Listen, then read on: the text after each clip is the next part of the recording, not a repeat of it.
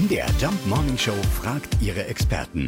Fakt oder Fake? Ja, die bekannte und international anerkannte Marathonstrecke, egal ob bei Olympia oder Weltmeisterschaften, beträgt ja bekanntlich nicht 42, sondern genau 42,195 Kilometer. Und das verdanken wir angeblich dem britischen Königshaus.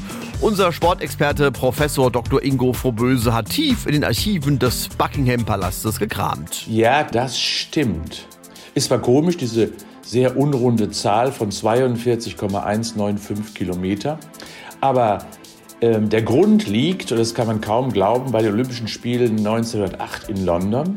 Denn dort sollte der Lauf vom Schloss Windsor bis ins Stadion führen. Dies entsprach einer Länge von exakt 42 Kilometern. Doch Königin Alexandria bestand darauf, dass der Marathon genau vor ihrem Fenster im Windsor Castle beginnt und vor ihrer Loge im Londoner Olympiastadion dann auch enden sollte.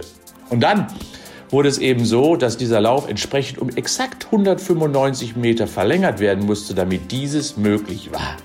Das hat bis heute Bestand. Also die Ursache war Königin Alexandria. Also stimmt, würde es das britische Königshaus nicht geben, dann müssten alle Marathonläufer 195 Meter weniger laufen.